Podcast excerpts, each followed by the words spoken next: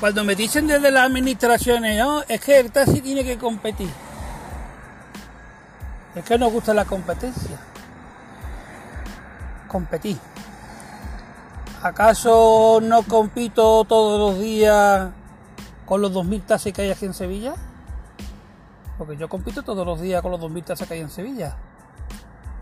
¿Acaso el taxi no compite todos los días con los autobuses urbanos? Claro que compite, ¿eh? con muchos autobuses urbanos. ¿Acaso el taxi no compite con los autobuses interurbanos? También. ¿No competimos también con el metro? También tenemos competencia con el metro.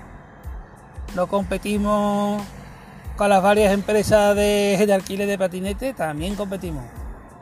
¿No competimos con, la, con las tres empresas que hay de alquileres de bicicleta? También competimos. Competimos con todo el mundo. Entonces, ¿qué, ¿por qué cuando dicen, no, que taxi tiene que competir? El taxi compite ya con todo el mundo. Empezando por nosotros mismos, competimos con nosotros mismos. Lo que no se puede permitir es la competencia con, con un transporte que está haciendo el servicio de taxi. Eso es lo que no está, lo que no está, lo que no está bien. Y es lo que han, han legitimado la Junta de Andalucía. Que un transporte, transporte de alquiler con conductor, un coche de alquiler haga el servicio de taxi.